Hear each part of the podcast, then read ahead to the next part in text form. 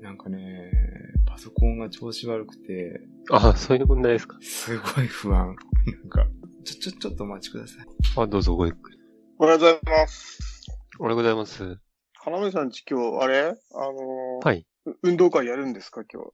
あ、おはようございます。よおはようございます。いいです。今、雨、そっち降ってますかうん、降ってるよ。こっちも急に結構降ってきたんで。あ、うん。 4時頃降ってなかったですけど、降り出しなましんかた、降っね。てきてよね。はい。はい。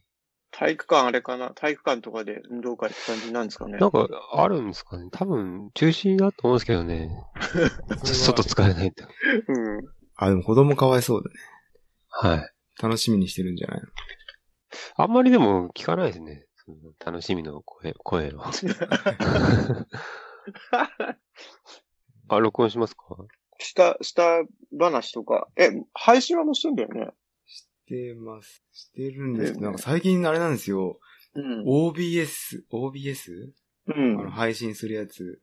うん。めちゃめちゃ不安定で、あ、そう。もうなんか、いつ使えなくなってもぐらいな、この、あ、そう。まずせ先週、今週からバックグラウンドに行かなくなりましたね。もう やだね。やばくないい。ですか、これ。うん、ちょっとやだね。怖いね。そうなんですえ、じゃよあ。何ファファンも回ったりしてる感じになっちゃうってこファンはファンはまあ大丈夫ですけど、とうん。オニクスでしたっけいろいろキャッシュをこう。はいはいはい。クリアうあれを、ん。あれをやって、うん。とか。でもそれやっても、バックグラウンド行かないんですよ。うわー、やだね。録音まあしして、うん。聞きますかはい。じゃあいいですかね。はい。なんかタイマーなってるけど。ちょっと待って、じゃあ、スカイプの録音も始めますね。録音しました。あ、はい録音してます。はい、OK です。うん大丈夫ですかちょっと、安定するまでもうちょっと時間かかるかもしれないですね。何の安定ですかあのーさ、その OBS っていうはい。配信するソフトがあって、でそれが不安定なのと、あとあの、YouTube 側での YouTube Studio っていうのがあって、そこで配信を管理するんですけど、はい。そこであの、ストリーム、配信のビットレートが安定してるとか、あ多分ー通信環境なのかなビットレートが下がっちゃってますとかって出るんですけど、うんはいだから今警告が出てますね。多分、キャッシュを作りながらだから、その、ああ、そういうことですか。うん。だからその遅延するけど、データが溜まってれば安定して、くって感じですかね。うん、そうそうそう。だと思うんだけどね。まああの、配信は気にしないようにします。うん。あの、じゃないと、あの、なかなか無口にな るからね。そうですね。うん。そっちに気がいっちゃって気ねがいっ。ちゃって無口になっちゃうんで。そういう傾向ありますね。何かうん。心配なことあると。そうそうそうそうそう。どうしましたみたいなね。警告出てると嫌ですね、俺。あれ、PBN の自分で聞き直してて、その、うん。音質ってどうですか特に僕の声なんですけど、その、USB のマイク使ってるとは思えないような音の悪さじゃないですか。あー。あれ、加工かけてて、少しデジタルっぽくなってるとかそういうことじゃないですかね。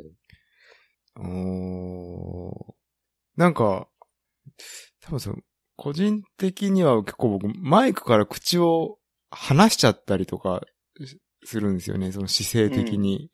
うん。それでマイクとの距離があって、で、あと今キッチンでやってるんでそういう反響とかもあるんですけど、うん。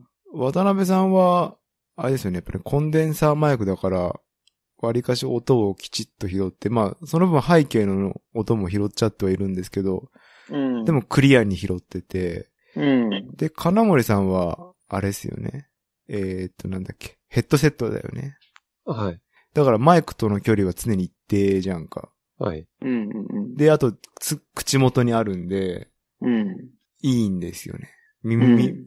で僕だけなんか、じゃ結構補正しないと使えない感じなんですけど、補正が下手くそですげえ音悪いなと思って。なんだろうね。ちょっと今日はだからだいぶこう、マイクに口近づけるよう意識するか、うん。それが意外と手持ちいいのかなと思って、その喋るときにこう、うん前、ね、まあ、手で持ってやってたけどね。 はい。そうするとまあ喋るときに口のとこ持ってくるじゃないですか。どうかなと思って。ちょっと、今週は気をつけて、気をつけます。はい。なんか音悪いんですよね。気にしすぎなんじゃないですか、その自分のもんだから。あ、そうかな。はい。今までずっと聞いてなくて、なんか聞き直してみたら意外と、これあんまり良くないんじゃないかな。うん。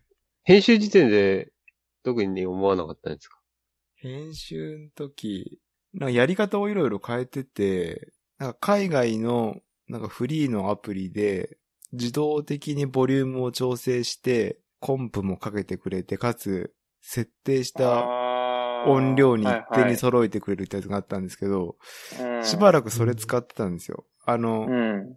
尺だけ揃えた後にうん。その3つのファイル、渡辺さうんん、金森さん、僕のファイルを全部そこにポーンって入れて、うん。で、あと、ほったらかしみたいな。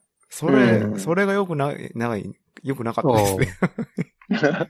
あ、でも、た、た、た、たぶんね、その手のやつは、音質落ちるかもね。 そうですね。なんか、うん波形見ると明らかにこう、ピーク一定でカットしてたりとかううんしてるんで、なんか、オーダーシティとかでもさ、うんなんかノイズリダクションのやつかけると一気に音質落ちたりとかやっぱりするからさ。あーうですよねん。そうなんですその辺を、ちょっともうちょっとあれしないとなと。金森さんのそのハードオフで買ったヘッドセットに、 お、劣る。いう劣って る。俺、みたいな。悲しいなっていう。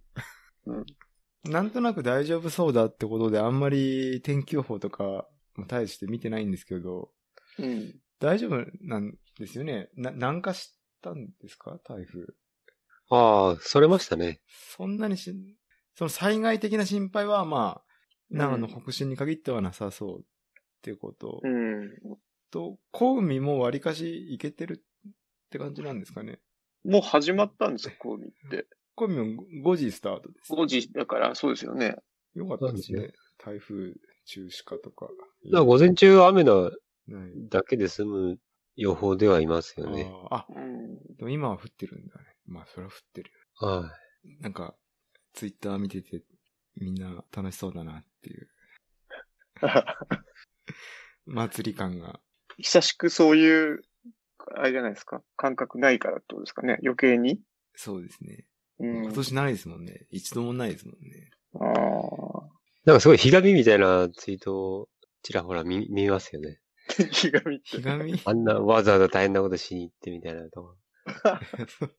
まあ、ひがみと見ちゃってるだけですけど。あー僕は え、かなめさんは、だだから、本当は出たかったんじゃないのかなと思って、昨日、メールを送ったあら、そんなことないわ。ないわ。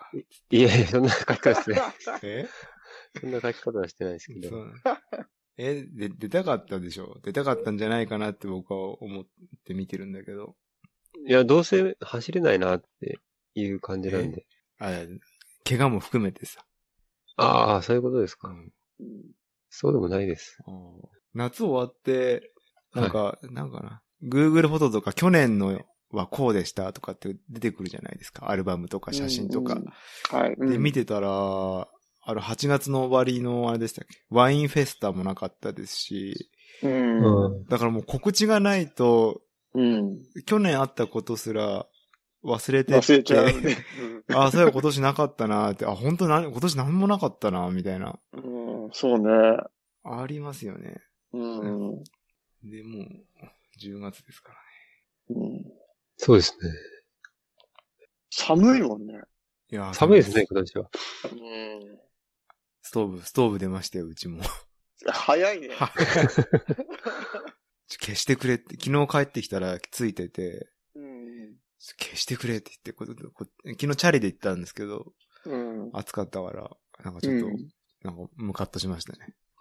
もう、もうついてると思って。カノさん、あ足まだダメなのやっぱ具合悪いですね。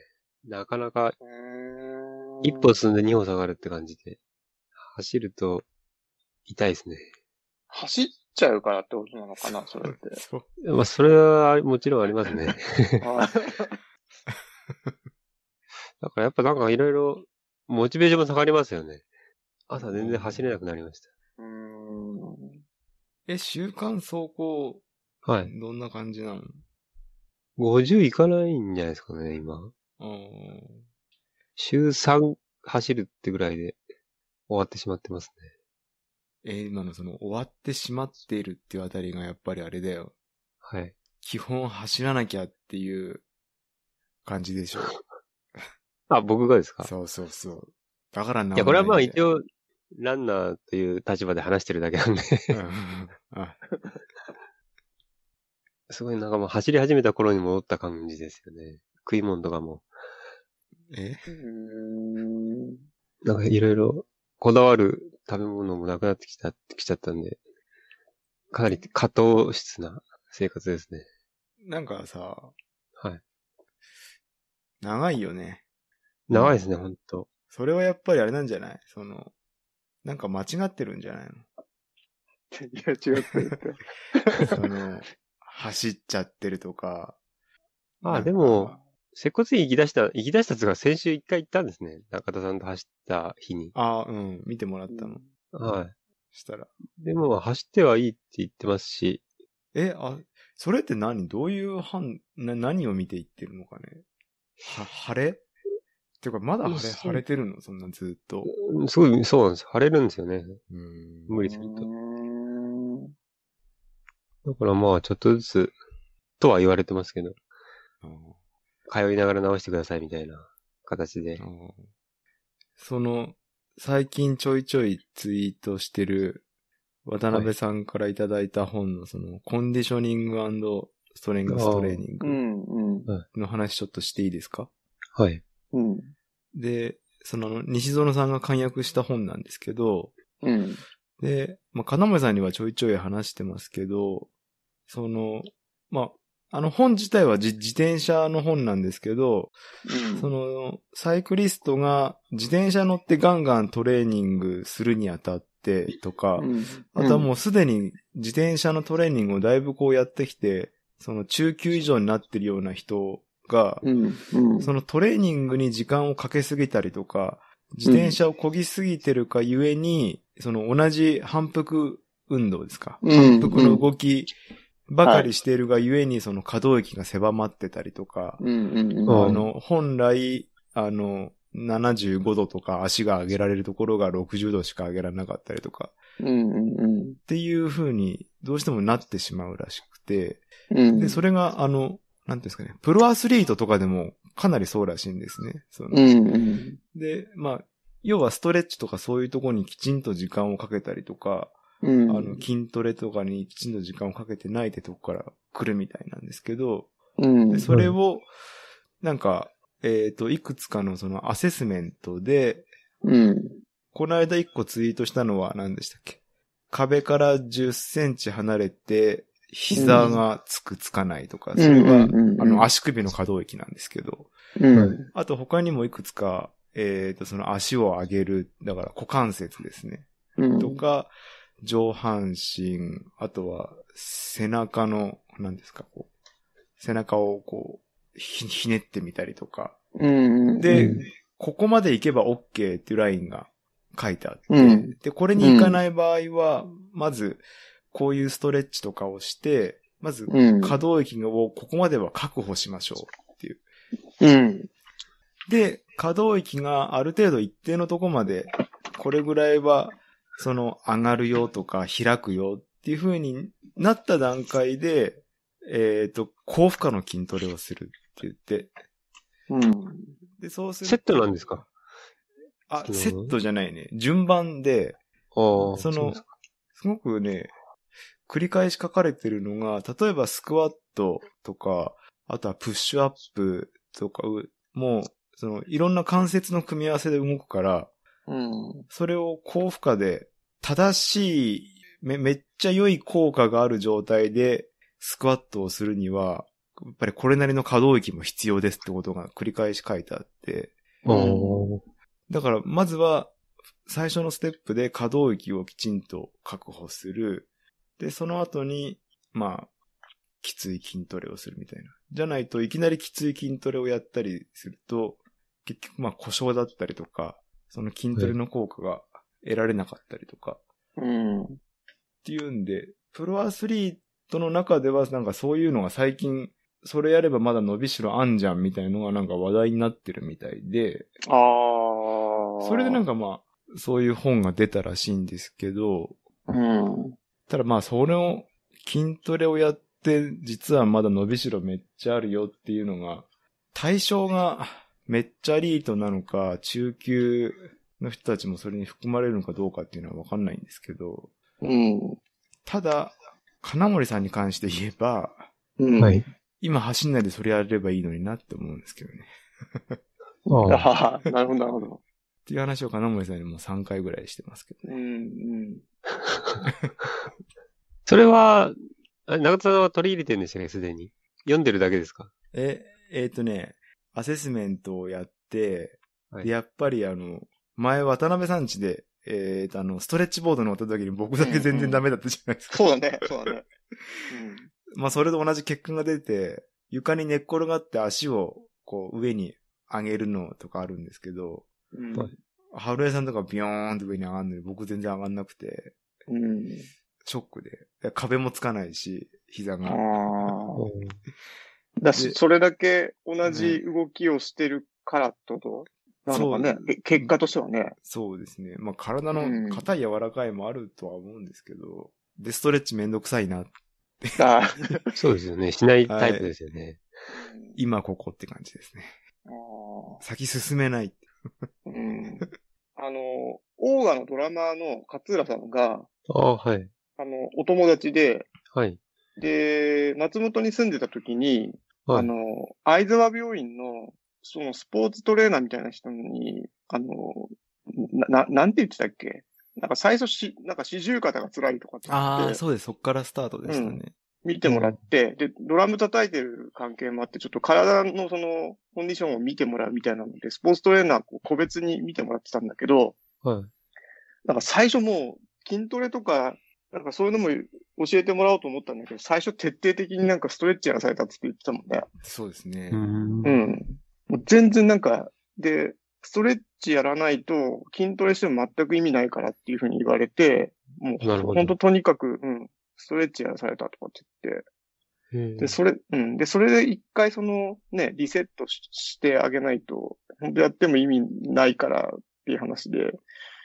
だからもしかしたら、その金森さんの話もさ、はい。まずなんかこう、なんだろう、リセットした状態でじゃないと、そうですね。うん、っていう話でしょそ多う分で。す。うん。僕が今話してる、そのポイントは2つあって、うん。で、1つは、この、この低迷してる 時期に、うん。 に、この伸びしろを提案されると、うん。お、いいんじゃないっていう、こう、うんまあそうですよね。新たな希望にもなり、で、特にまあ、金森さんで言えば、僕はもう再三走るのややめたらってうん。思ってるので、捻挫でちょっと長いでしょうと思ってますし、うん。あはい。だったら思いっきりもうそっち振っちゃって、あー。まあそれはちょっと人の話なんで、いいっちゃいいんですけど、うん。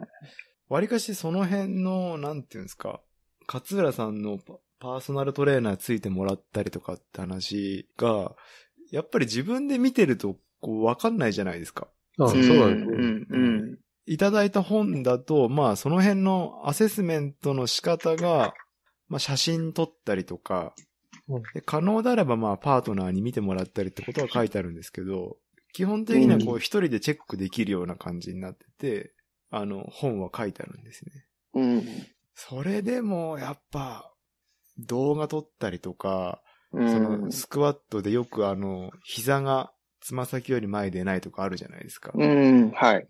だからそういう結構筋トレのあれってむ難しいですよね。うん。でかといって、その辺の近所のジム行って、個人的にはですけど、うん。そんなとこにいるパーソナルトレーナー、 信用できるかうわ 偏見ですね。えうんパーソナルトレーナーってどんな資格あ、あれですかね理学療法士ですかえでも全員がそうってわけでもないんじゃないですかね。うん。で、結構、あの、今日小ノートに書いてある、あの、店員さんの話とか、うん。あとは、えっ、と、管理薬剤師じゃなくて、 うん。あの、ドラッグストアにいるうん。よく話出ますね。それ販売士の方とか、うん、僕、今日の会社の近所のドラッグストアのその、薬剤師ではない販売士のうん。人に結構いつも感じ悪くされるんで、うん。とか、ちょっとその辺がありますかね。なんか、勝田さん言ってたのもあれだよね。確か、あの、元相沢病院でやってたんだけど、独立した人で、紹介制じゃないとたどり着けないような人で、ああ。なんか、、やっぱり、長田君と同じようなこと言ってたんだけど、やっぱり信用できないっていうかさ。だから、ちゃんとした人にやってほしくて、なんかつて使って、その、個人の紹介じゃないとたどり着けないような人、やっと見つけて、ああ。で、なんかそれでお願いしたって言ってたもんね。じゃなき確ゃ、かになんかそういう人じゃなきゃ、多分やんなかったって言ってたけそうなんですよね。どね。まあ、料金の面もあるんですでしょうけど、うん。なかなかそこを預けるっていうと、あれですよね。うん。うん。そうだよね。そうだそう。それであの、ちょっと話がどんどんですけど、この間あの、その、サイドバイサイドラジオに為末うん。あが出てて、はいはいうん。それで結構その辺の話をしてたんですしよ、てましたね。うん。あ、の、今のそのパーソナルトレーナーとかコーチの話を真に受ける人と真に受けない人とか、うん。うん。あとはその、まあ、当然そのさっきのコンディショニングとか、ストレングストレーニングの話は西園さんがうん。簡約してるんで、うん。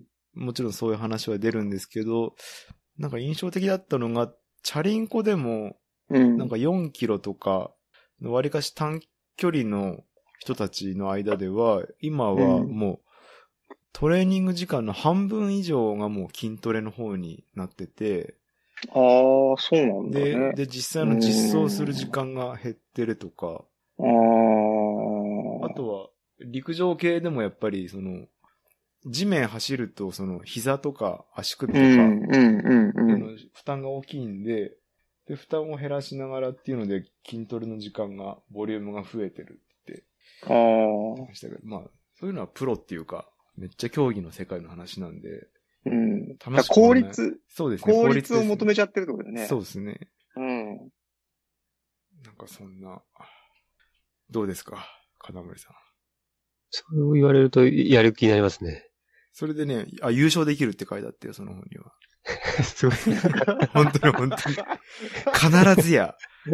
必ず、一時期やっぱり、その、自転車乗る、あ、そのい自転車なんだけど、自転車乗る時間が減っちゃうから、不安にもなるだろうし、うん。で、もしかしたら、その結果的には低迷するかもしれないって書いてあったけあど、あうんでもそこを乗り越えた時にはもう、絶対にって書いてあった。すごい、 なんかい、訳した、翻訳された本みたいな言い回しですね。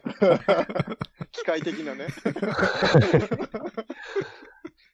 なんか成果が見えにくいですよね。ストレッチっていうのは。あうんそれでだからさ、はい。そその成果が見えにくいっていうのが、例えばその寝転がって足上げだったら、その、はいん目安があるんだよね。それぞれに。アセスメントだから。ああ、はい、はい。うんで、75度まで上がるようにしましょう。で、そこにあ上がったら次のステップっていう、だから、ある程度その、進捗がああ、達成度がね。そうなんですあ見えれば取れるね。ようにはいうん書いてあるんですよね。それが、まあ、やりやすさでもあるかなとは思うんですけど。なるほど。はい。でも、いくつかすっ飛ばして筋トレやろうと思ったけど、やっぱり、はい。むずいですね。ちゃんとやろうと思うと。うん意外と痛うん痛痛みが出てできなかったりとか。ああ。例えばそこまでいかなくて、もう少しさ、ファンはファンに当たる部分が大きいと思うんだけど、い。はい、クロストレーニングみたいな話もあるじゃないですか。ククロストレーニングってどういうやつなんですかあのー、長田君おしが、あの、おっしゃってたのと一緒で、やっぱりは同じ競技ずっと続けてしまうと、そあのー同じはい箇所ばっかりって話になるかはいら、はい。積極的に他のものをや、他の、例えば、なんだろう、アクティビティをしはていっていうのなは、るほど。あの、なんだっけ、あの、ノノルディックのさ、渡部明人とかすごい有名でさ、あの人、ノルディックコンバインドなんだけど、その夏トレランやったり、マウンテンバイク乗ったり、あー。あもう積極的に本当いろんなことをやって、そのクロストレーニングの一環としてやってるからさ、なんか、だから、ーそれはもしかしたら、ありですね。うん。うん。で、そしたら気分転換にもなるし、はい。その、同じ動きで凝り固まるっていう部分もないし、確かに。うん。なんか、例えば、器具を使わないでストレッチやったり筋トレをするよりは、もう少しファン、ファンに当たる部分が、そうですね。うん、大きいから入りやすいのかなって気がうんしたんだけどね。なんか爆裂系のことやりたいですね、僕は。 何バカそ の、短距離とか、もっとその、なんていうんですか。やっぱりチャリでも、うん。走るでも、こう、なんていうんですか、低強度の長時間っていう、こあの、ーエンデュランス系じゃないですか。エンデュランスじゃないってことね。うんうん。で、まあ、その、しょっちゅう言う、その、スピード練習がなかなかできないって、まあ、今は、その、ライフサイクル的にもちょっと、うん予。定がい入れらんなくて、うん。で、だからクロストレーニングとか、他のアクティビティっていうんであれば、なんか、その、爆裂系 の運動とかしたいですね。うんする機会があれば、なんか、まあ、スポッチャとか行くといいんじゃないですか。スパッチャー え、なんだっけラウンドワンああ、みたいな。うんはいそういうとこ行 くと。い行ったことないんだよね。あそこ行ったことありますや僕ないですけ ど。いいじゃんないないいや、爆裂系の、ああそういう目的でみんな行くんじゃないああ、でも、あれだね、そのクロストレーニングとかさ、ジム的な意味合いで、ラウンドワンをそう捉えるって、すごいいいかもしれないね。あれらえ、ラウンドワンって基本カラオケなんじゃないんですかあれ違うのなんかいろいろできるんでしょあれうんなんいろいろありますよね。ボーリングとかも。えーあります卓球とかでしょうん。あれ、建物でかいですよね。 まあ、ちょっとどうだっていいんですけど。あの中で何が行われてんだろうって思ういつも思ってますけど。 行ったことないんだね、やっぱりかな。渡辺さん、ありますいや、ない、ない、ない。な やっぱみんなないんですね。 まあ、行くタイプの人と行かないタイプの人いるんじゃないですか。 高そうだよね。なんか、そうですね。料金が。一日楽しめるでしょけど、あの、その、料金高そうだけど、ああ、あ、そうなんですね。ずっと入れるわけでしょだって、時間いくらとかじゃないよね。あーどうなんだろうわかんない。今コロナで厳しいですよね、なかなか。ああいうまあ、うとん、こそ行うだくのねは。。屋内は本当に不利ですよね。あ、それ、その話はもうそれでお終わっちゃうんですかえーっと、はい。ちょっと本当は昨日の夜、ちょ小ノート追加しようと思ってて、あの、その、フィットネスのオンラインサービスみたいのって今すごく出てるじゃないですか。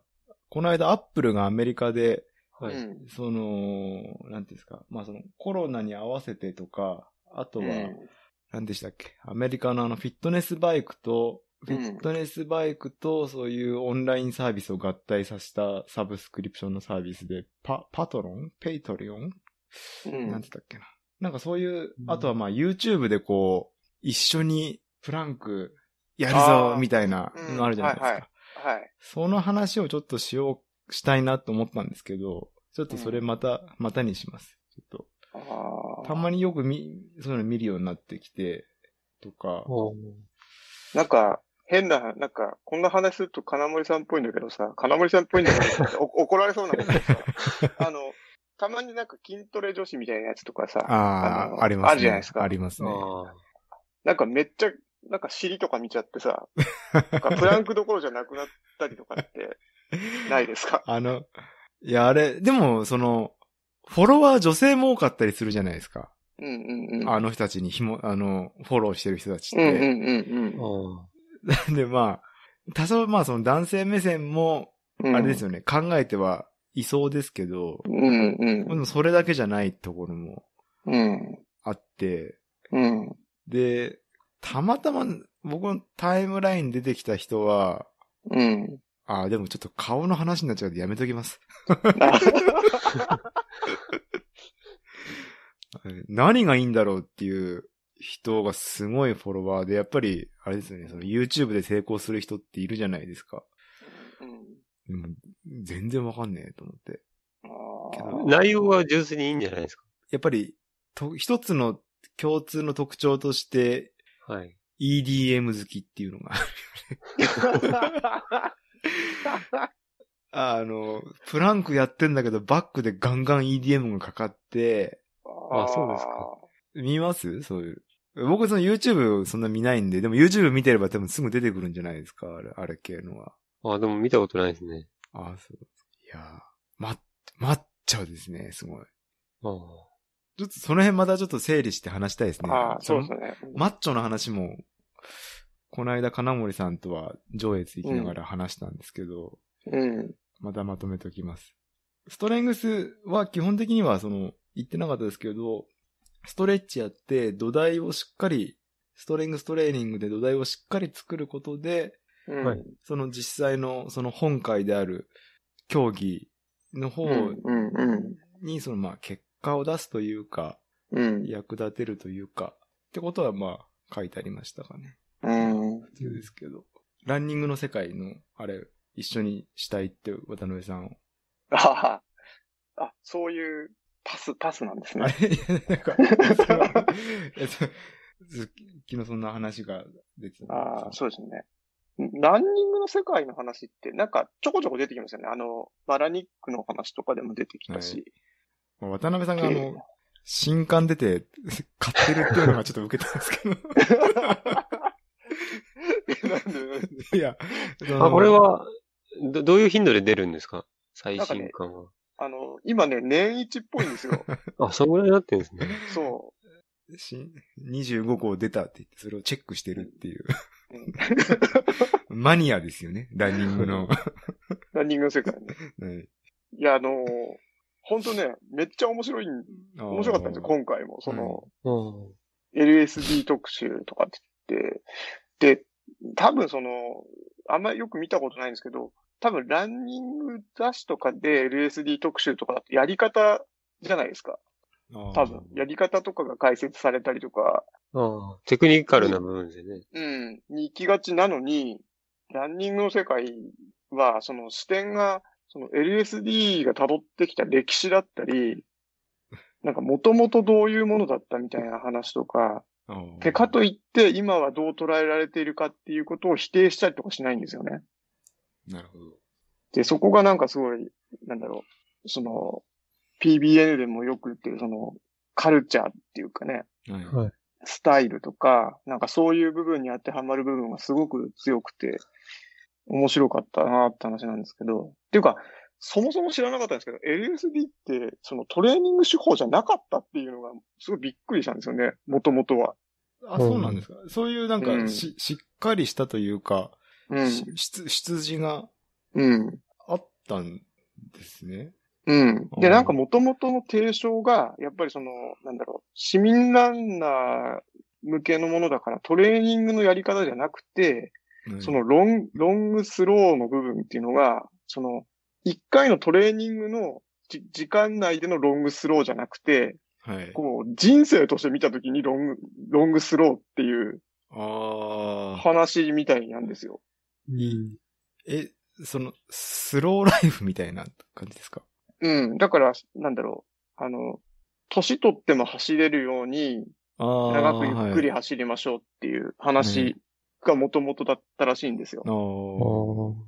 ちょうどなんかその話が出た時に、そのリディアードのトレーニングの話とか、トレーニング寄りの話で、それを解釈しちゃった人が言葉だけ一人歩きして、はいそのゆっくり長く走るみたいな言葉が一人歩きして、で、なんか、そのトレーニング理論の方にこう意味が変わってったみたいな側面があったみたいで、あーうんで、そ、で、提唱した、その LSD ってもともと提唱したジョーヘン、ジョンヘ、ジョーヘンダーソンっていう人が、で、それは違うんだっていう話で、なんかす数年経ってから、自分が言ってる LSD の言い方を変えて、ナチュラルランニングっていう風に 言い換えて、っはい。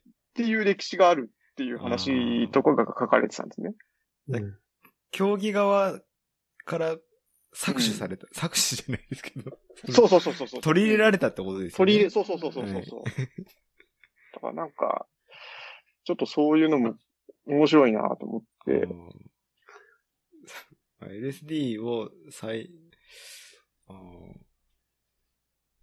ーなんか、その辺のやっぱ前後がなかなかわかんないんですけど、もともとそのよく言われるのが何度か話に出てきた、うんそのジョギング、街中を意味もなく、トレーニングでもないのにジョギングしてる人がこう変人として見見られてたみたいな、ああ、はい。うんそのうんうんそのた立ち上がりっていうか、うん。の時があって、うんうん。でも、んゆっくり長くっていうのは、多分競技のトレーニングに対しての走り方ですよね。だからジョギングって、ど、どうなんその辺がどういう感じなんですかね。だから多分昔、その、今長田君お話ししたのって、そのジョージ・シーハンの話で。そうです、そうです、そうです。うん。で、ジョージ・シーハンが、その、60年代の頭ぐらいに走り出した時って、いわゆるその、い今みたいなその街中を走るっていうのがなかっはたっい。ないて。いう話なんですよ。だから、走る人はもう、競技者だけっていうない。ところで、その競技を別にやらないんだけれども、例えば自分の健康維持のために走るっていう人がいなくて、ああ。で、それが体にいいし、その精神にもいい影響があるんですよ、みたいなので、その取り入れる言葉として、例えば LSD だったりジョギングって言葉が生まれたみたいなのがあったんですよね。ああうんうんうん。じゃあ、だから、競技以外で走るっていうのが出てきたときに、うん。どうしても走ってる人は、競技として走ってるから、めっちゃ速く走ってるだけだったので、うん。でも一般の人が走り始めるためには、そんなに速くは走れなくて、うん。でも走ってる人誰もいないし、みたいなう感じでこう、ん。出てきたっていう感じなんですかね。うん。なんかあの、リディアードの本にも書いてありましたよね。あの、どこでしたっけニュージーランドかオーストリアうのん。うライ,、ん。ライオンズクラブみたいので集めて、あ、そうそうそうそうそうそうあの、めっちゃこんなゆっくりジョギングするだけで、みんなでこう、フルマラソン完走できるようになったりとか、うん。あとはその、健康にいい結果が出るっていうのが、うん。ジョギングクラブみたいのを一番最初に立ち上げたとかっつって、うん。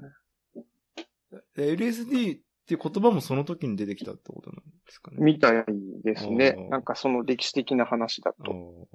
ー多分同時期に、そのトレーナーの人が同じようなことを言い出して、で、もともとその競技者に教えてた人が言い出したから、はい。そのトレーニングの一環なんだみたいな捉えられ方をされたんじゃないかな。あーあの、ウォークブレイクのなんだっけ、ジェフ・ガルギャロウェイ、あの、少し前に、はい。ちょっと、ほぼ、あれじゃないですか、身内でバズった、はいジ。ェフ・ガロウェイ の、 あこの、んウな本ォあーったクんだっていブレうイク、うんこんな本あったんだっていう。あの人の本にも書いてあったんだけど、なんかそのゆっくり走ってる人に競技者が負けたみたいな話があって、おーうん。だからなんか、そういうのもね、ちょっと繋がってきたりとか、すんのかなと思って。だから、LSD をやってた人に、その、例えばその、強度の高いトレーニングやってる人が結果として負けてしまったみたいなので、LSD っていうかゆっくり走るのいいんじゃねえかみたいなのが、そのトレーナーの中で話題になって、言葉が、LSD って言葉が一人歩きしてったみたいなのもあんのかな。っていう。うん。ランニングの世界、いいですね。僕も一冊だけしか持ってなかったですけど。うん。てか、売ってないですよね。売って売まっすてない。売ってない。 わざわざ Amazon で取り寄せないと。そう、そうなんだよね。うそん。うっけすか結構金森さんもハマるかもしれないよ。なんか、なんだろうね。はすいごい。独特の世界が。あのもっとあれですか、日本の、その、競技会的な記事もありますよね。その、箱根とか。そういうのはなかったですか、今回。あ、でもね、特集によってはありますね。そその競技寄りの話だったりとか。はい。だかあらなんもかう結構。うん LSD 特集なんですね。そ完う全、にそうなんそうなんですよ。なんか過去のバックナンバーとか見てたりすると、その、結構割と真剣にそのランニングと排泄の問題とか、排泄。そうなんですかう。ん、や、言ってたりとかあね。ー買おうか な。あ表紙もいいですね。こうイラストですね。そうそう、そうなんです。あの、なんだろう、このサイズで、このボリュームで、この雰囲気だとさ、あの、はい。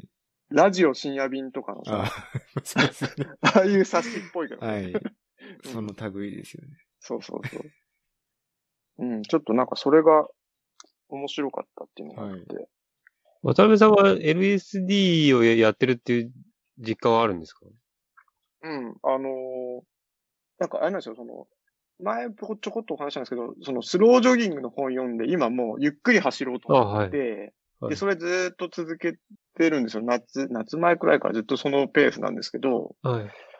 あのー今回のその LSD 特集にそのスロージョギング言い出した、そのなんだっけ、田中博明さんっていう人も、やっぱりその系譜の中で解説というか出てきてたんですね。はうい。んうん。だからなんか、あ結果的に LSD の系譜の中なんだなっていう認識はありましたおね。ーそれ読んで。うん。いいと思います。うん。本当にいいと思いますね。 何がいや、その、その再三言うんですけど、うん。やっぱ家の前を走ってる素人、そのツイッターで人気の素人女子ランナーとかうん。見ると、もう本当につら、きつそうに走ってるんですよね。まあ、素あーう人、ん素人おじさんもそうですけど。うん。だから、やっぱり走るイコール、こう、ある程度こう、エッサエッサ、頑張って走んなきゃいけないっていうのが、うん。この腐った教育制度のせいなのか、何なのかわかんないですけど、ああ、うん。あるので、やっぱみんなきつそうに走ってるんですよね。で、なかなかそのうん LSD、ジョギングとかうん。って、多分そういうのがあったから、こういう話が出てきたんだと思うんですよね。うん。うん。あの、継続できないとか、うん。うん。で、い意外と、普通のあの、ランニングマガジンみたいのでも、ゆっくり走ろうっていうのは、書い、よくなんか特集のタイトルになってたりしますけど、うん。意外となんかそこがこう強調されてないっていうか、どうしてそうなのかとか、うん。その、そこのとこ結構薄く書かれちゃってる気がしますね。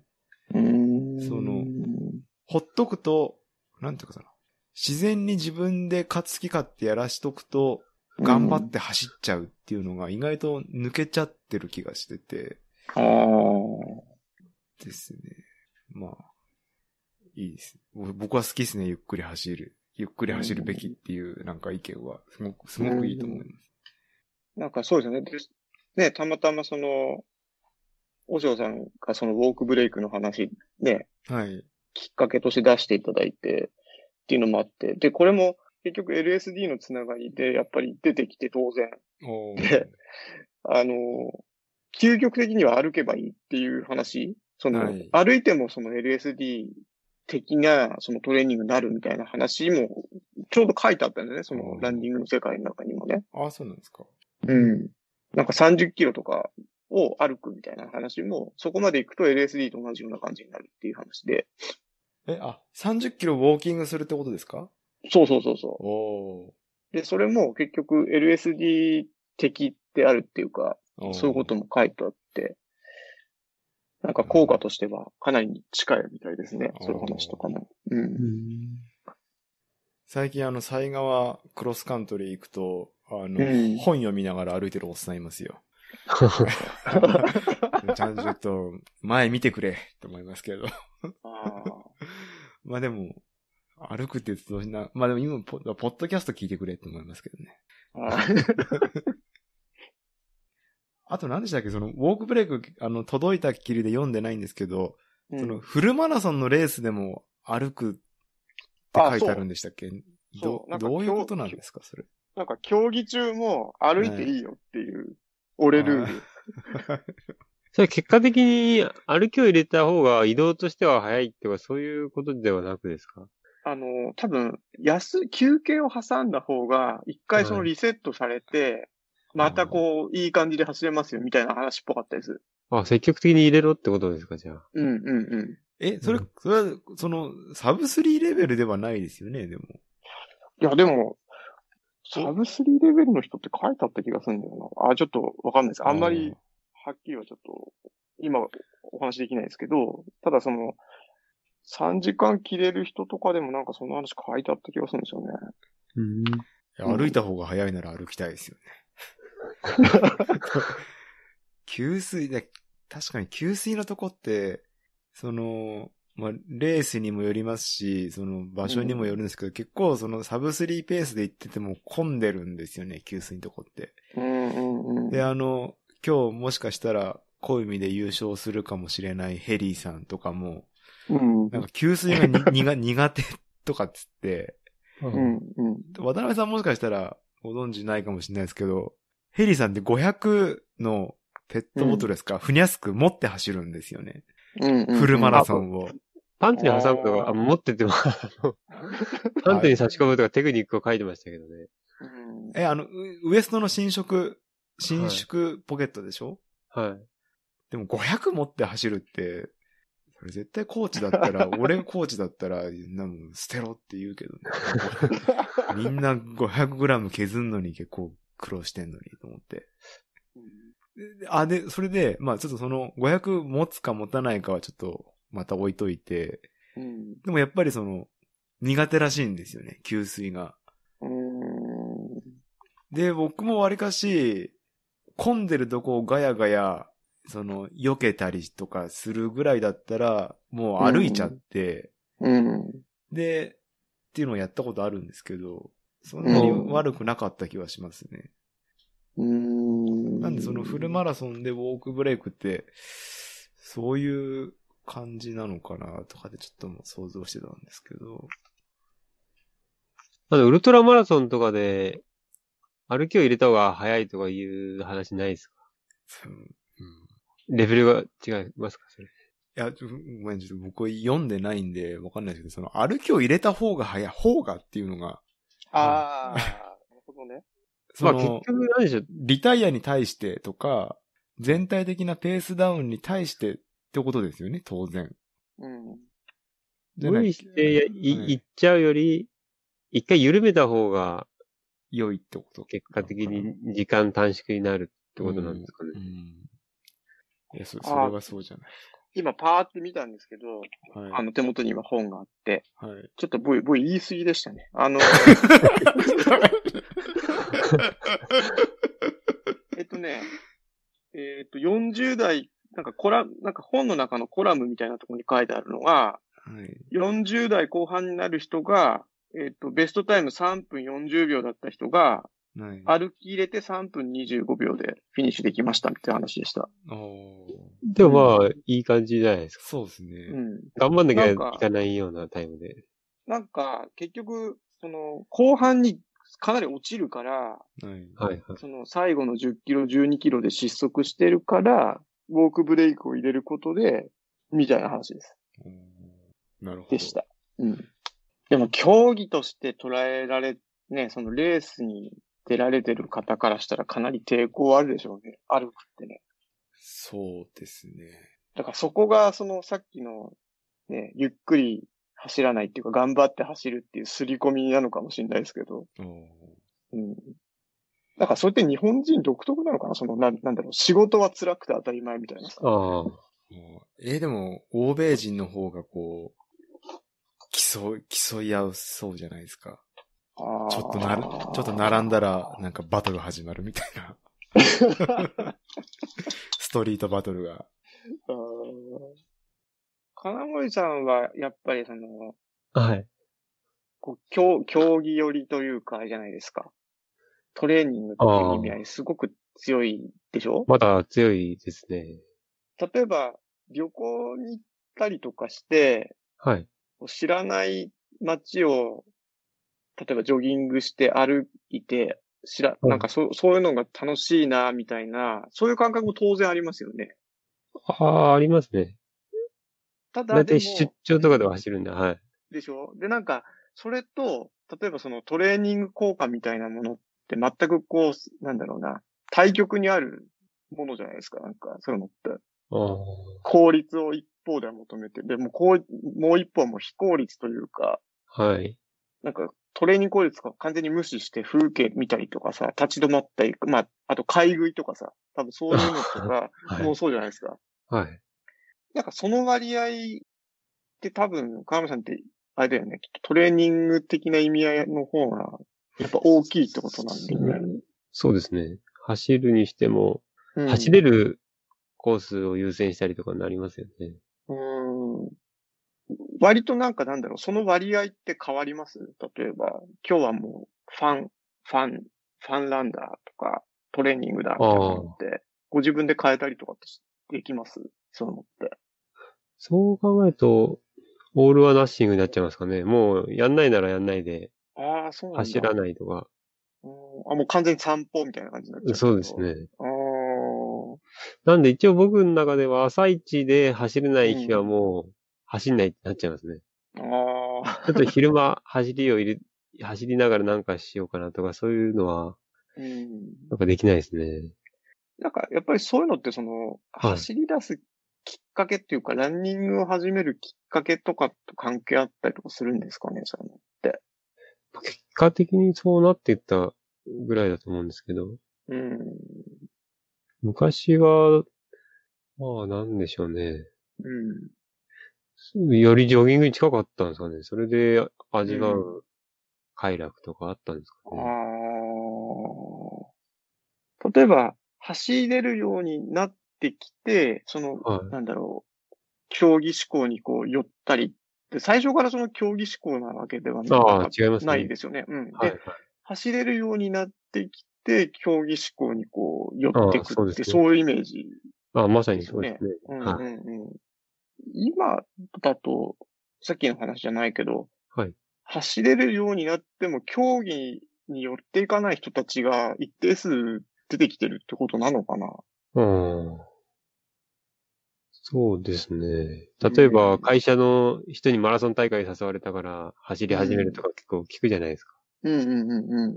そういう方々はどっちかっていうと、目的優先ってことですよね。そのうんうん。走り切れるためにトレ、まあトレーニングになってるってことですもんね。うんうんだけどもっと間口を広げましょうってことなんですかね。うん。うん。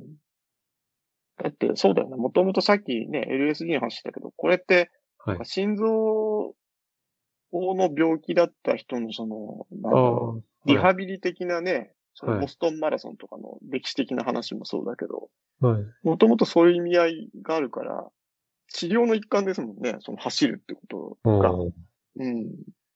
そうですね。うん。なんか、もしかしたらこういう捉え方、例えば走ることに対する捉え方みたいなのをさ、こういうはい LSD の話とかだと、もしかしたら金森さんのその、走れなくて、と故障が長引いちゃう考え方の話とかあるのかなって、今喋りながらちょっと思ってたんですけど。あああ、それは、え、なんでしょう、その、レース以外の走る楽しみですか。うん、なんか、もう少しファンの部分というか、その、あ効率とか求めちゃって早く走れるように元に戻るようにみたいな焦りみたいなのがさ、あ、あそうですね。うん、ただ今の状態に関して言うと、うん。結構走るだけでうん負担 があるんで、うんほんと楽しめてない感じですね。あそうなんだ。やめた方がいいよ。つらびが出ちゃいますね。うん、で、なんか、こう、なんだろう、あんまりこう自分の思ったように動けなくて、そスうトでレすスになって、みたいな感じになっちゃうってことだよね。そうです。うん。リハビリ的なことはやってないいやえ歩いたりとかってことですかとか、ななんか、さ、さすったりとか回したりとか。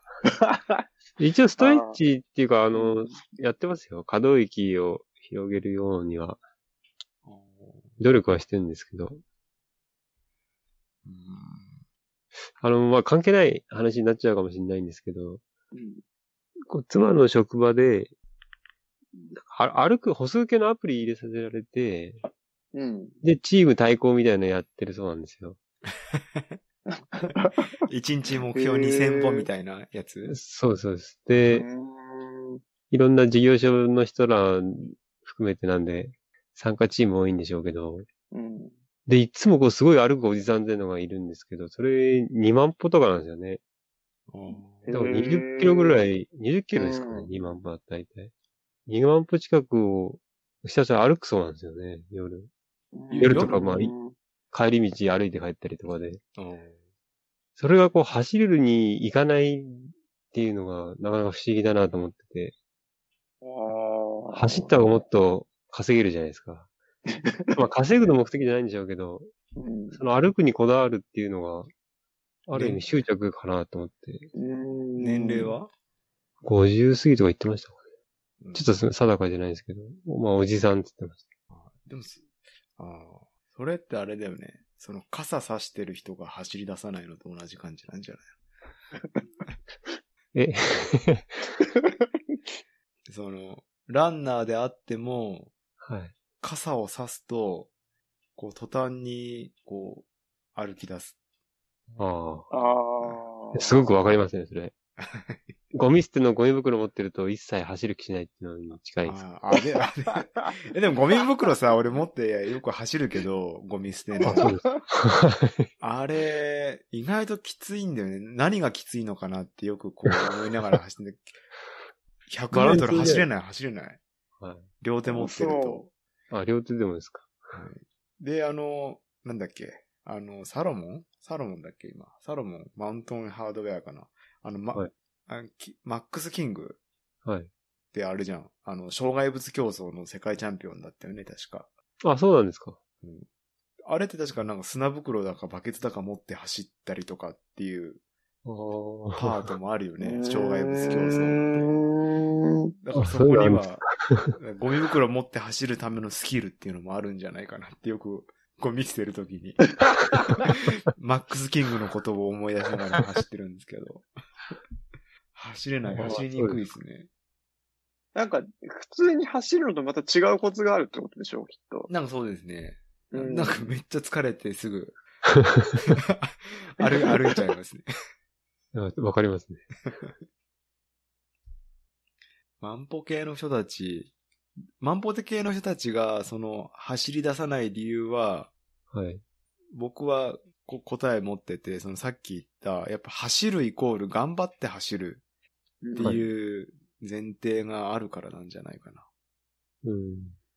だから走らないんじゃないじゃあ3時間ぐらいかけて歩いて帰ってるってい言ってるそうなんですけど、ううんん結構頑張ってますよ ね、それ。すごいね。うん家に帰りたくないんじゃないのハードプレイスみたいなもんなんですよ。家に帰りたくない。ポッドキャスト聞いてるんですかね。うんえ、うでんもあそでれも、なんか、はいうんあえ、それ対象一人じゃないんでしょそれ誰か一人のこと言ってるのあ、そう、もう飛び抜けてる人ですね、あ一人。ーあ、その一人なんでね。はい。だから普通にジョギング趣味って人よりも歩数を稼いでるんであー、じじゃあやっぱ家に帰りたくないのかな。それが強い動機なんですかね。うんでも、いい、一人のいい時間なんだろうね、きっと。あっていうことだと思うけどね。だからそれと、あ。はい。それを、そのなんだろう、移動の速度感がはい。走る人たちと違うっていうだけで、はい。なんかその人の時間を確保するっていう意味では多分走ってる人と全くおん同じなんじゃないかな。ああ。走ってその時間を縮めたら意味がないですかね。うんうん。だからその、なんか、なけるほど結、局、うん。なんか、それってこう、なんだろうな。えっと、連動しないものっていうかさ。はい。ああ、でもあるかもしれないですね。うん。最近、あ、いいです、どんどん関係ない自分のあ話あ、あしいい、て。うんうん、いい ぞ。なんか、またマインドフルネスがちょっとなんか、をうん。見直してというか、また思い出して、うん。ちょっとやってるんですよね。まあ、瞑想までいかないんですけど、うん。ちょっとまあ仕事忙しいこともあり、うでん。走ってる時はちょっとポッドキャスト聞いてて、で、シャワー浴びる時とかもなんか聞いてるので、うん。そういうさっきの、あの3時間かけて歩くとか、そういう自分の時間とかっていう時間、ちょっと全然ないなと思いまして、うん。で、もう何も聞かないで、まあ、歩、歩くことはないんですけど、ちょっと瞑想っぽい時間を1分2分取るようにうん。してるんですよ。うん。でそうすると改めてやっぱその、よよくその、マインドフルネスですぐ出てくるのがその、あの、鼻から吸う呼うん。吸うん。の、その鼻にめっちゃ集中したりとか、指先に神経をこう集中させたりとかして、うん。で、意外とほっとくとやっぱりそういう時間って全然取れないから、人間うって。ん。うん。あれやこれやと。そうですそねれがいいんだよってことでやるんですけど、まあ、やると意外と良くて、うっん。っていうのをちょっと今のそのその3時間かけて歩く人の話を聞いて、うん。ちょっと思い出、思い出したというか、うん。自分もわりかしそうですね。うん。なんか多分それが、その止まってるのか歩いてるのか走ってるのかの違いであっそうてでっすねてことなんだろうね、きっとね。はいうんだからそう考えると、やっぱ歩いてる方が、やっぱ、瞑想、やっぱ椅子に座ってたりとか、家でソファーでいる方がやりやすくて、うん。で、まあその次歩きと、あと何でしたっけ全ランニングってあったじゃないですか。うん。うん。うん。歩きながらのはレベル高いですよね。あの、いろいろ気を、気を奪われる、その、それこそ車だったりとか、ああ。あとはそのペース。スとか息遣いとかもあるんで、集中しにくいっていうか、うん。で歩きだったら、わりかしいけるんじゃないかなっていうのは、ううん。ん。ちょっとありますかね。あ、ちょっと、最近そんなちょっと感じで。うん。例えばあれかな、じゃあなんだろう。あの、アイソレーションパンクだっけあはい。みたいに、外界からのこの情報っていうのは一切遮断してるところで、例えばあの、トトレミとかみたいなので走れるみたいなのがあったあら、あーあ。やってみたいですね。意外といいかもしれないよね。はい。なんかそういうジムやったらすごいあれじゃないあーバズりそうじゃない贅沢な。うん。あ、でもあれですよ、あの、サンライフ長野とか、いつも貸し切りなんで、一、人で、でそういう状態、人がいないから。あテレビないんですかテレビもないですし、人もいないし、はい。そうですね。また行こうかな。今やってるんですか、今。多分もう復活再開してると思います。コロナでずっと閉じてましたけど。ああ、そうなんだ。はい。うん。あの、そうですね。ジムもやってますもんね。トイーゴの近くのジムもやってますけど。ああ、うんはい。うんうん人も少し戻ってる感じがうん。して。なんかそう、アイソレーションで思い出したんですけど、うん。たま、たまたまなんですけど、うん。あのー職場のプリンター、オンデマンド機とかサーバーの音、ちょっとうるさいなと思って、ああ、ではいはい。うんうんうんあ の、パソコンが1台最近空いたので、うん。で、YouTube でその集中用のホワイトノイズとかって検索して、うん。で、まあ、逆位相を、まあ、狙ったわけではないんですけど、うん。そこでさーって音を流して、うんうんうん。ってやってたんですよね。で、まあ、そのうん逆位相で打ち消すっていうのは、まあ、ほぼ効果ゼロなんですけど、うん。なんか、YouTube にそういう音源がなんか、主にそのスピーカーのエイジング用だったりとか、あとは、ああ、なるほどね。なんか、マスキングっていうんですかね。あそううん、ういんう。うんうんで、僕はあんまりそういうの知らなくって、まあ、それうはん。う、ん全くの無音の部屋よりも、例えばまあカフェのすちょっとした雑踏の中とか、うん。あとは何かしらノイズがあった方が逆に、その他の物音に気を取られなくて集中できるみたいなうんうんうん。ことで、。その需需要というか、そういうあれがあるんですね。いっぱい出てきますね、そういうの。ああ。あれだもんね。きその、ヘッドフォンじゃなくてノイズキャンセリングしてるみたいなもんだもんね。そうですね。でもね、まあ、実際にはノイズを出すんですけど、うん。うん。なんかだらマスキングだもん。あ、そうか。マスキングだから、はい。逆位相当ててじゃなくて、はい。っ気持ちをそらすっていう。ていうことなんですかね。はい。うん。で、ピンクノイズ、ホワイトノイズ、まあ、あとはまあ、焚き火とか、雨音とかいろいろあるんですけど、ああ、うん。焚き火と雨音はあんまり、あんまりなんかよくわかんなかったですけど、ホワイトノイズとかが意外といいかなって。最近ホワイトノイズばっか聞いてます。で、試しにちょっとメルツバーを出してみたらちょっとうるさすぎて、 それはこれは、これはダメだ、うる、うるさいと全思っ然て。違う。ピンクノイズってあれですね。空調の音ってやれますよね。空調のノイズがピンクノイズで あー、うーんうんうん耳障りはいいっていうように。あーよくエイジング用っつっては、いピンクノイズであるけど、おー空間にホワイトノイズがあるっていうのは違和感はないんですかあ、えっとね、あんまりもう完全な静寂よりもホワイトノイズあった方が、あの、何その、こう、埋もれるっていうか。うーんでまさに集中したいとか、するときにはあった方がいい気が。うーん。あの、ポッドキャストのノイズリリダクションも、完全に消しちゃうと、その、声がある箇所と、うん。声がない箇所って、声がない箇所はなんかこう、何も聞いてないみたいな感じになっちゃうんで、ああ、そうね。結構違和感感じるんですけど、少しわずかに残した方が、うん。あの、ポッドキャストの、そのなんですか、今聞いてる状態っていうのはこう、し自然な感じになるっていうか、うん。空間的なものを与えるってことですね。アンビエンスですかね。うん。はいはい。その集中用のノイズの需要って知ってました僕は知らなかったですね。そういう。YouTube にもそういうのああるのが知らなくて。ああ、知らなかったです。結構、聞きますっていうか、まあ、周りそういうの好きな人多かったからかもしれないけど、はい。あの、存在は知ってましたけどねあー。そういうのって。面白いですよね。うん。うん。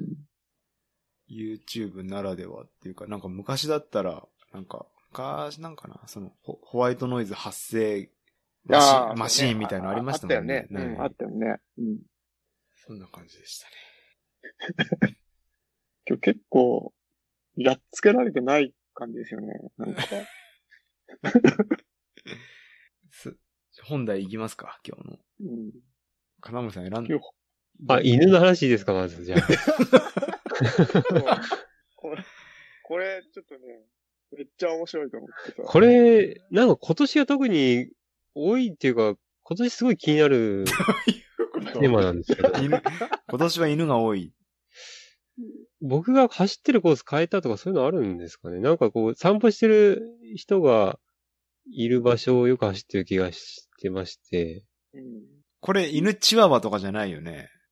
まあ第一章問わずなんですけあど、やっぱこう、すれ違うとき、走ってすれ違うと、結構向こうは吠えてきたりしますよね。ああ。追ってき。たりとか。うんうん。ありますね。だそれどうしようかなっていうのがすごく最近悩ましいなっていうのがあって。ーえ、うん追ってくるってリードをしてないのあ、リードしてて、あ、ほらってこう、引っ張る。うん、や引らっ張られちゃってるっていうかんんああ。でもリードしてるなら別に気にしなくていいんじゃあ、し、しないですかな、なんかで、僕もそんなしてなかったんですけど、ないなのになんか悪いなと思うようになってきたっていうか。あ、飼い主にはい。ああ、犬を刺激しちゃってってことね。。そうですす、そうです。不用意にこう刺激しちゃってんのかなっていうのが。うーん。犬のしつけ的な部分もあると思うけどね。え、しつけでどうにかなるんですかあ、だって、無駄吠えとかさ、ちゃんとしてる、うんちゃんとしてるというか、しつけは、あの、飼い主の横を、あの、リードがピンと張らない状態ではい。歩くっていうのが、うん。一応しつけとしてはあるんだけど、うん。 あな るほど。だから、あの、飼い主を引っ張るように、あの、もう、リードピーンってなってる犬は、まあ、基本的にバカな犬だよね。もう、 首つったような状態で歩いてる、あー元気ない犬ですよね。元気な、まあ、うちの実家の犬ですけどね。ああやっぱあれですか僕、最近 犬散歩ってしたことないんですけど、はい。走ってる人いると追っかけたりしますかするする。あはいでもそういうもんって飼い主の人も分かってるんですね。はい。立つよね。あの、なんか首が吊られた状態になるかあらー、、立つねに二本足になって。うんうんじゃあ結構、あの、同じコースで頻繁に会う人だとはもう分かって避けてくれてさ、なんあかあ、はいはね、いっていうのはあるけど、でもそれでもなんか申し訳ない感じはするよね、なんか。あーう申ん。し、ああ、そっか、申し訳ないって感覚はなかったですね。僕もまあ、もしかしたら今まで気にしてなかっただけなのかもしれないですけど、う村山の土手とかも散歩してる人い結構いるじゃないですか。ん。はい。あそこでも、なんか気になるなって思ってきたんで。ああ。そっか、き、僕、犬にこう手をあげたりとか、逆にこう犬にこう手をちょっと差し出して、はい。ちょ、ちょっかいというか、なんかこう、うん。愛想を振りまくっていうか、よしよしみたいな感じな素振りを自分がよくやるけどね。ああ、効果ありますかまあ、あ、でもそんなにほ、吠えられたことないからかな。犬がこっちをやっぱり気にしてるから走、うんうんあの、前から走ってくる人が来れば。うんはいだからちょっとこう、犬の目を見てというか、犬の方に手を差し出して、うん。まあ、こうなんていうのコミュニケーションを取るというか、ああ、敵じゃないんだよ。敵じゃないんだよ的な感じですかねう。んうんうんポーズを示すことはありますかね。うんいや、それでそのトレイルマナーみたく、すれ違うとき歩くべきなのかとかはいそれ考は、えたりしてたんでえっ、と、反応しちゃう犬の飼い主に対してってこと、飼い主に対してっていうかまあ走った方が余計犬刺激するなと思ったんで、うんああ犬を刺激さ、しないような心遣いをした方がいいんじゃないかそうってでこす。とだよね。ああ、はい。うんどうかな。うちの近所で、あのー、県庁通りのところに、えっ、とね、もう、あれ、盲導犬なのかな盲導犬かわかんないけども、盲導犬みたいな感じの大きいうん。犬を連れてる、割かしし、えっ、と、40代ぐらいの女性とうん、あとは、もうちょっと年で結構軽くおばあちゃんみたいな感じの人が、はい。うんドーベルマン連れてるんですよ ね。で、うんそのドーベルマン連れた女性は、うんこれドーベルマンが暴走したら、多分この体型じゃ静止できないんじゃないかなと思って、そううんうんその人は僕はリアルに怖くて、うんあの、来ると、あの、反対側の歩道 に逃げます。いや、それが、僕がこれ書いた、襲われるかと思った話ってのはまさにそれで、うんう。んその河川敷走ってて、うん。まあシングルトラックみたいな場所があるんですけど、うんで、向かいから、初老のおばちゃんがこう、黒い中型犬を連れてたんですよ。ううんんでも完全に向こうの犬は興奮した状態で吠えてきててですね。うんうんで、あーっつっておばちゃんもう紐引っ張れないんですよね。うんあなた って、僕の方にわーって来たんですよ、 犬が。でもう本当、す立ちすくんじゃいました ね。で、僕の目の前で吠えてるだけだったんでよかったんですけど、うんやだね、怖いね。もうそのおばちゃんも静止することができないですし、本当噛まれるのを覚悟しました。それえ、どうしたのそれで。結局まあ噛みつくことない、吠えるだけの犬だったんで、あまあ一応刺激しないようにこう立ち止まって、どうしようかなっつってやり過ごしてたんですけど、いそうよね。や本当そういう状況ですね。中田さんが危惧していた。いや中型犬なら大丈夫じゃない中型犬って でかいですよ。あははラブラドールレトリバーぐらいの大きさですかね。 え、その、もし噛みつかれたら、ど、思い、どうすればいいのかな思いっきり殴ればいいのかな叩いたらまあひるみますよね、犬はう。。うんん。むしろ飼い犬でしたね、なおさら。熊だ、熊は体を、がやっぱ太いから、殴っても効かなそうだけど、犬程度だったら、思いっきりこう、拳で、こう う、んガゴーンってやればなんかひるみそう な気がするけど。いや、でも、その飼い主とのバランスですね。見る、うん。警戒すべきは。は。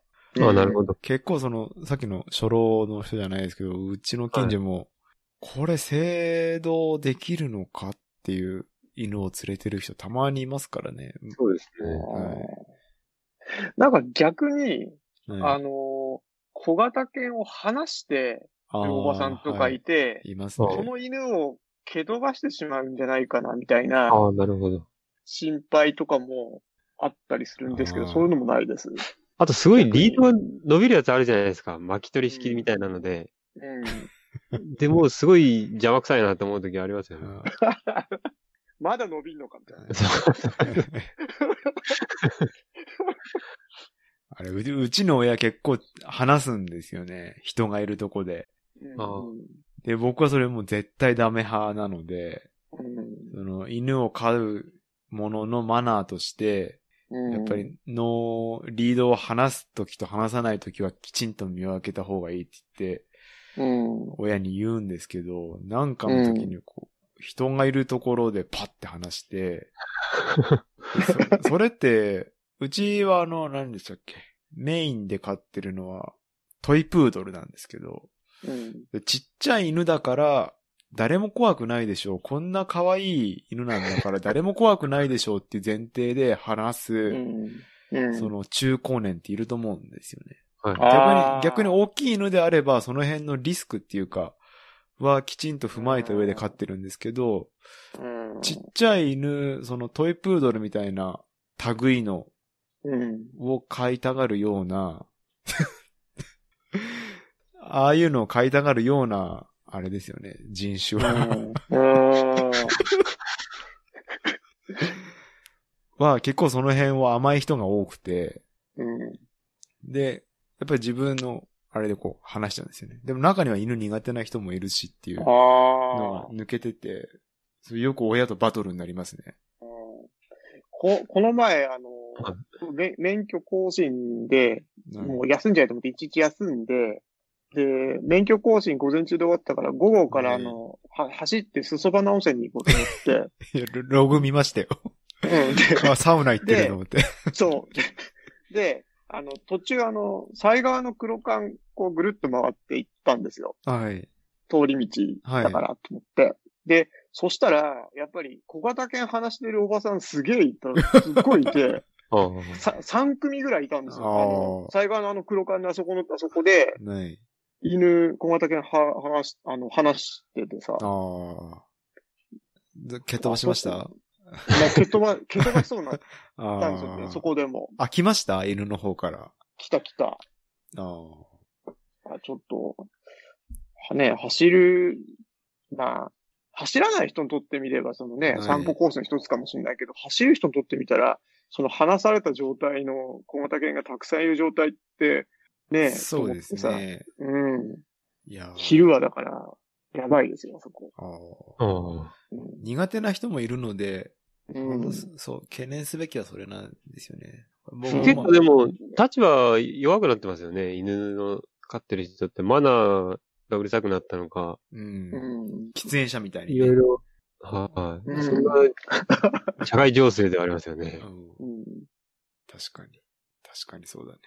犬とのさ、例えばあれかな、距離感が違ったりすると感じ方って変わったりするのかな、また。あ、でも中田くん飼ってるっていうか、ね、近くにいるから。そう、うちはずっと飼ってるんで、あしらい方を知ってるから、気にしないっていうのはあるんじゃないですか。僕個人はありますよ、当然。だから、こんがだけが来たところで、うんなんと。も思わないですけど、うん。その飼い主の価値観を責める感じですね。ああ。自分がいいと思ってるからっていう、やっぱり弱者の立場に立てば苦手なうん、おばあ、うんああ、犬怖いっていうおばあちゃんとかだっていいるあーので、そうね。うん、確かにね。それを母親に言うと、うん。大丈夫だよ、こんなに可愛いんだから。あでも、思考停止みたいな、もうダメだ って。あもう話できなくなりますね。うん 結構、あれじゃないあの、海外とかだと犬と一緒にさ、トレイル走ったりとかもあるじゃないですか。ああ、いいですよね。ああいうのは憧れますよ、やっぱり。憧れますね。ああ。あの、長距離走れる犬っていう、これだっていう犬がいるんですよね。犬ってそんなに長距離は走れないんですけど、基本的に。うんうんうん中でもこの犬種はっていうのがちょっと忘れちゃいましたけど、いて、うん。うん。えーそれいつか飼いたいなと か。あの、最近あの、YouTube で、ない。あの、服部文章が山旅してるない。何回かに分けて、その配信してるやつがあって、それ見てたんですよね。南アルプスをこない。う、どれかな10日くらいこう、ぐるっと回って、釣りしながら、はい。みたいなのがあって、はい。あの、犬連れてるんですよ。おーいいです。鹿とか見つけちゃったらさ、それ追ってっちゃって帰ってこなかったりとかさ、結構そういうのあるんだけ ど。あ、猟犬ですよね。そうそうそう。なんか、はいなんだっけ、北海道から連れてきたとかっつって、あれだもんね。うんで、なんか、その犬と、なんか、たまにこう山行くと一緒に、い犬と一緒に登ってる人いるじゃないですか。はい。うん。だなんか、ああいうの思い出しながら。あーで、沢、沢とかはさすがに渡れないから、こう担がれてこう。ない。あ、犬がです人間かにこう、そうそう、人間に担がれてこう、沢渡ったりとかしてさ、へーちょっと可愛いなと思ったりして。うん。猟犬はお利口なイメージがありますね。あうんの、うんうんよく、里山走ってて林道を出たところで、うん。あ、の、漁師が、犬を軽トラの荷台に置きっぱで うん。で、偵察に行ってることがよくあるんですあよね。あ。で、うん犬うんう、ん、猟犬は指示あるまで、あの、うん。待機してるんで、うん。で、けでも遠くから指示あった場合に動くみたいなんですよ。だから、へえ、ああの、の、すごいね。。リードもしてないし、もう完に。全な野放しな状態で荷台にいるところに、うん。犬と僕だけになって。 でもなんか、僕はもうずな、なんとかそれ経験してるんで、あ、こいつは大、あの、猟犬だから大丈夫だなっていうのは、わわかって、知ってるんですけど、最初の時は、 林道に出て、で、止まってる軽トラの荷台に犬荷台にに2匹いて、うんこれ、襲われたらやばいと思ったけど、そうまだあ、犬はこっち見てるだけで、うん。あの、動かなかったですけどね。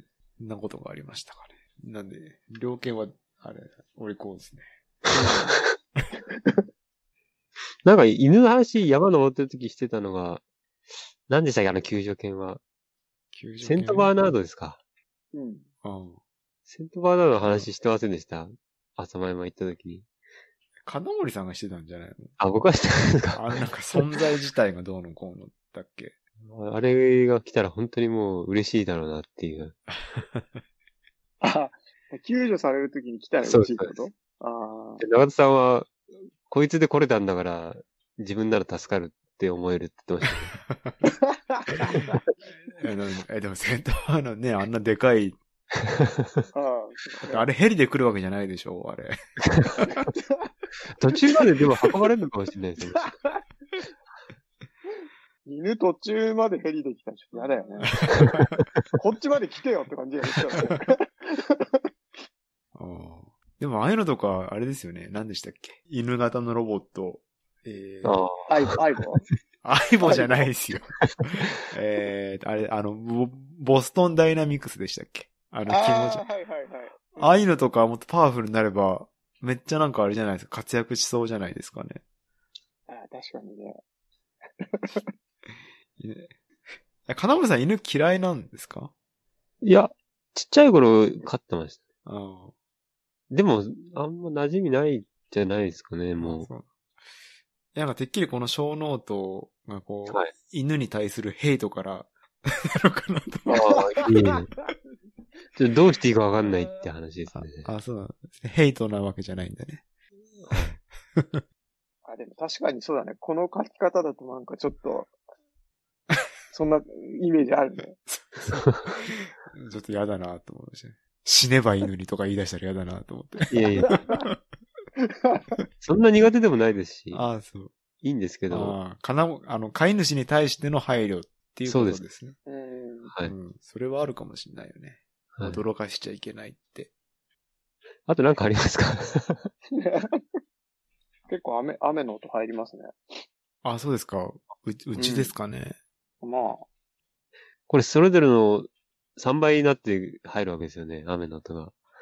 雨の音ねあ、ねえ。その、ああ、ああ、そっか。その、ノイズリダクションの仕組みって、その、一つの波形が、なんていうんですかね、その山形になってたとして、山形ですね。富士山みたいな山形の波形があって、うん、で、その裾野の部分を左右それぞれカットするんですよね。うん、うん、うん。で、その裾野の部分のボリュームの小さいというか、その周波数のある一定の低いところをカットして、こう、さーって音をなくすんですけど、うん、うん、うんそこに雨音とかノイズが入ると、うん。うん。そ、の雨音も当然その雨音の中の裾野がカットされるあのあ、で、そうね。うん。その、変な音だけ残っちゃうんですよね。うん、うん、うんうん。なんで、雨音、本当は良くないですけあど、なるそれが3倍になると、あ、だから、そうね。だから下手にノイズリダクションしない方がいいかもしれないですよね。だから金森さんがよくあの、たまに USB ノイズでプツプツって入ってるのとかも、ほどはい。あの、録音したそのままのやつだとアンビエンスも入ってて、で、ノイズも入ってて、物音も入ると、まあ、それは自然な感じなんですけど、はいうんそれをノイズリダクションしちゃうと、そのさっき言ったみたいな、その、山形の波形の裾野だけカットするんで、うん結構こう、いびつな、不自然な感じのノイズ。に聞こえちゃうんですよね。うんうんうんうんそれがちょっとななかなか難しいというか。はうんい。うんちょっとどの辺お話ししといたらいいあ、仮想 UTMF とストラバの話していいですかああ、はいはい。はい。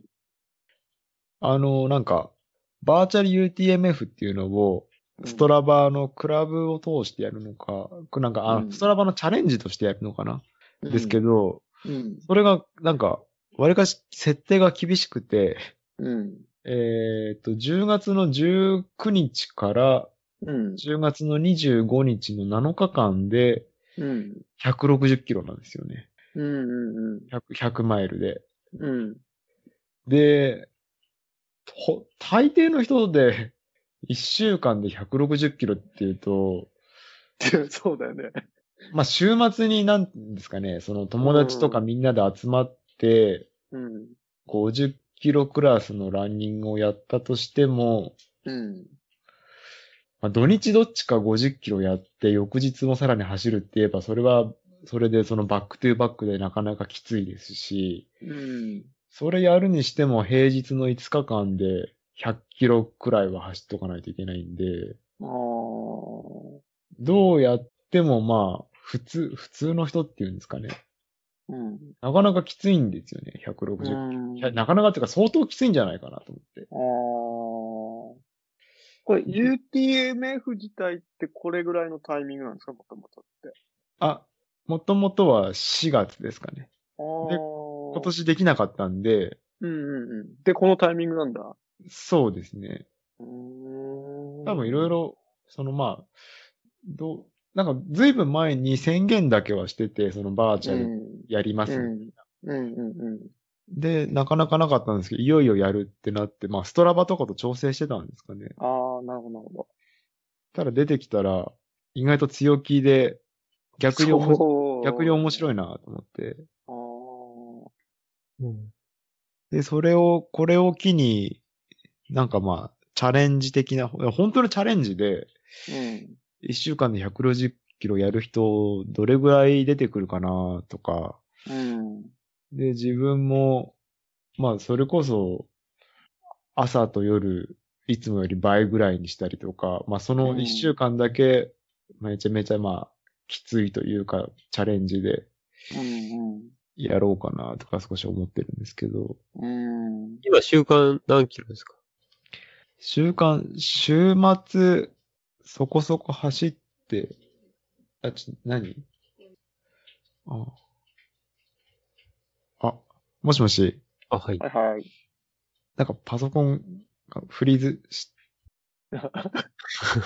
え、配信のパソコンスカイプのパソコ配信ですね。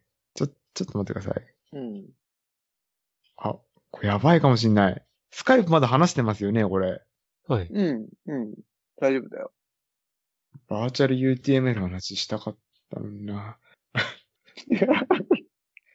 このまま言いましたっけ ?10、16って言いましたっけ19からです。あ ?19? もうスカイプ録音に期待してこのまま続けますか僕のパソコうンん。全く無反応ですけど、ね会話できてるんで。うん。そうしましょはい。う。うん。あの、でも気になるんで、ちょっと、ちゃちゃっと、 あの終わらせる感じで。うん。 上の空。上の空になっちゃうからね。それで、そうなんです。19から25の一7日間で160キロで、うん。で、ちょ、まず、そのチャレンジに達成する人どのぐらい出てくるのかなってちょっと楽しみなんですよね。結結構なチャレンジ。うん。で、平日じゃないですか、仕事もあっうて。ん。うん。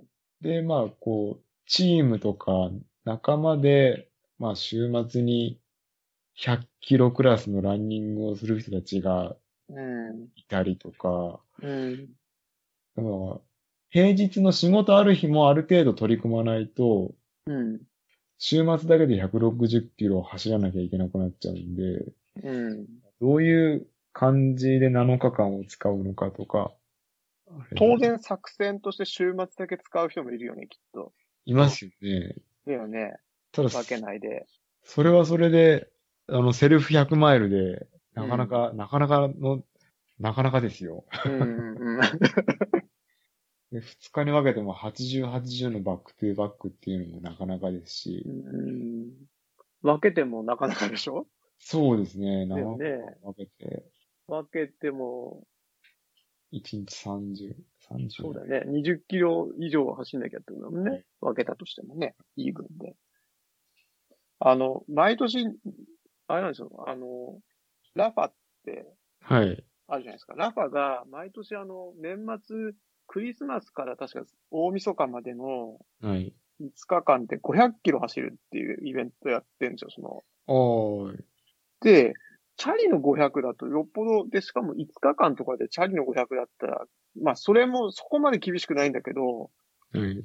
仮想 UTMF さらに厳しいよね。その、その5日間でチャリで500キロに比べると。ですよね。うん。だって、クリスマスから大晦日までやったら、平日休み使えるからさ、はい。ね、普通の人だっていうか、ね、カレンダー通り休める人だったら、休み取れやすいから、こういう普通の平日の時のって話じゃないからね。そうですよね。うん。でも、リディアーズのロング走シーズンは、週間100マイルって書いてましたよね。えあ、そうなのそれを2ヶ月間じっくりやってそれ相当コン。って。 はいそうなんだね。努力目標でもあるんじゃないですか。うん。ああ。え、週間160って、実業団じゃない650とかですよね。うん。それは一般には厳しいんじゃないかな。一般市民ランナーって。はい。もしかしたらその、プロのアスリートでも今そこまで走るのどうなんだみたいな人もいるかもしれないもん、ひょっとしたら。あそれはそうですよね。そうね最初の筋トレ、ストレングストレーニングの話じゃないですけど。そうそうそうそう。オーバートレトレーニングになっちゃうんじゃないかみたいな。うん。ただなんか、その、まあ、いしこの、この7日間っていうふうに限定したチャレンジで、うん。まあそういう、まあ、要は無茶をするってことですか。うん。っていうのは僕はすごく好きで、うん。まあそういう無茶をするきっかけになればいいかなっていう、そのバーチャル UTMF は。うん。っていう僕はその面白さを感じてますかねうん。うん。どういう感じの配分で行くんですか僕はきまだ決めてはないんですが、まあ平日の5日間の朝夜とか、まあそれか朝いつもより長くとかはい。うんっていう、そんなに週末にドカンとやらないで、かな。それで平日20キロは行くんですかね 例えば平日、えっ、と、行きも帰りも走れば30ぐらいになるんで、帰りの15キロとかきついですね。そうそう。だまあそこがチャレンチャレンジの部分になるって感じかあなー。ただでも帰りの15キロも、はい。昔よくね、あの、夜型で走ってた時は、帰りの15キロについて、よくこう、いかにこう楽に捉えるかっていう考えてて、まあ15キロ。ロっていうと、ただ時間で言うと1時間半なんですよね。うん。だから、まあ仕事、その終わるのが、その9時、10時とかでなければ、へう ん普通の時間で終われば、まあ1時間半っていうのはそんなに非現実的な時間ではないので、うん。で、まあ朝昼やって、で、週末に、まあ金森さんとちょっと練習で20キロとか走ればうんうん。いけるかな。でそんなに、普段そはから走ってればまあそん、そんなに大変でもないのかな。標高には特に制限はないですよはね。ないみたいですね。うん。標高もあると厳しいよね、絶対。はい。だってそしたら、平地に住んでる人とか、そうですよね。無理だもんね。うんうん。一番はでも、仕事が、あれだね、落ち着くタイミングだといいね。そうですね。うん。そこが一番超えなきゃいけない山だね。UTMF だけにね。でもその方がレースっぽいですよね。レース日は待ってくれないっていうか、あー厳しいね。無慈悲に迫ってくる。なんかあの、あの、100マイルレーサーでその有名なトモさんって方いるじゃないですか。渡辺さんご存知ですかトモさんって。あ、あ、はい。うんうんうんうん。で、あの人の、まあ、ずーっと、すごく昔のブログなんですけど、うんあのーなんか、僕好きなエピソードがあって、なんかトレランを始めたてだったのか、ちょっと始めて、こう、軌道に乗ってきたぐらいの時に、えっ、と、毎日30キロ走るっていう、なんか、チャレンジをあの人自分でやってて、うんそれで結構、もうほぼほぼ一月30キロ走ったんじゃないですかね、毎日。うんうんで、その次の大会のその御嶽で、そのいきなりポジウムとうんで、うんで、3位か2位かとかうんになったっていう話があって、で、それってまあ、なんていうんですかね、素人こんなこと言ったら怒られますかね。まあ、素人が、まあ、無茶する頑張りをもってして、うんまあ、いきなり結果を出すみたいな。そういう人ってたまにいるじゃないですか。まあ、それが長く続くかどうかっていうのはまた別の話なんですけど、うんこう、なんかまあ、走るでも、まあ、とにかく量、量だけで、うん量をもってして制すみたいな。たまにタガが外れて無茶をするのもうん、僕は嫌いじゃないので、うんそう、まあ、どうなるかな、みたいな。うん感じですかね。で、その、多分これ参加条件なんですかね。そのストラバのクラブで UTMF っていうクラブがあって、うんそれ参加したんですよ。今まで参加してなかったんですけど。うん言ったら、2000、2000人ぐらいいる入ってるんですかね、クラブのメンバーが。うんで、えーっと、そのクラブメンバーのアクティビティのタイムラインがあるんですけど、うんやっぱまあいろ、いろんな人が、のアクティビティ当然上がってきて、うんこれ結構、その、中には、その、プライバシー設定してないっぽい人がいたりとか、うん結構あれなタイムラインで、すごい、うんすごいんですよね。うんうんちょっと、あの、U、UTMF クラブのタイムラインがおも面白いんで、また、 セキュリティ的にどうなんだっていう感じが。いろんな人がいるって感じ。そうですね。まあでも、UTMF っていうこのブランドで、うん。多分結構こう、あの、女性素人ランナーみたいな人がとか。っていうか、今開いてみるだけでさ、はい。なんか、0キロとかさ、4秒とか走ってる人が結構、あ、そうなんですか並んであってすげえ受けたんだけど。なんか、いろんな人がいる。っていうか、いろ、いろんな人がなんかちょっと新鮮でしたね。なるほど。集中できないですね。ああ。 どうする一回これで締めますかはい。ちょっと、あの、僕はもう、閉めるとかそういう操作もできない状態になる。ああ、花森さんもご家族起きちゃった感じかな。もう7時過ぎちゃってる。そろそろ行きます一旦ありがとうございました。言っていいですかそそうだね。うん。はいわかりました。はい。ありがとうございました。はい。ありがとうございました。